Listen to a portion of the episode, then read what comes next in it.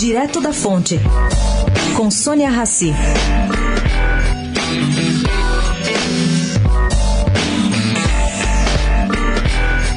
Está em estudos na Secretaria de Educação Municipal uma alteração da atual bonificação para professores e servidores que atingirem metas específicas das escolas da cidade. Dentro aí de um desenho da política geral de bônus instalada pela administração Murucovas. Para tanto, foram realizadas três reuniões com membros dos cinco sindicatos da classe em questão.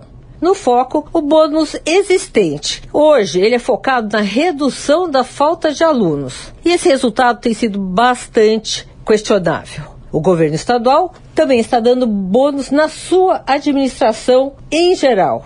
Em março, ele divulgou a meta do IDESP, que é indicador de qualidade do ensino, e o montante a ser investido, nada menos que 343 milhões de reais. Sônia Raci, direto da fonte para a Rádio Eldorado.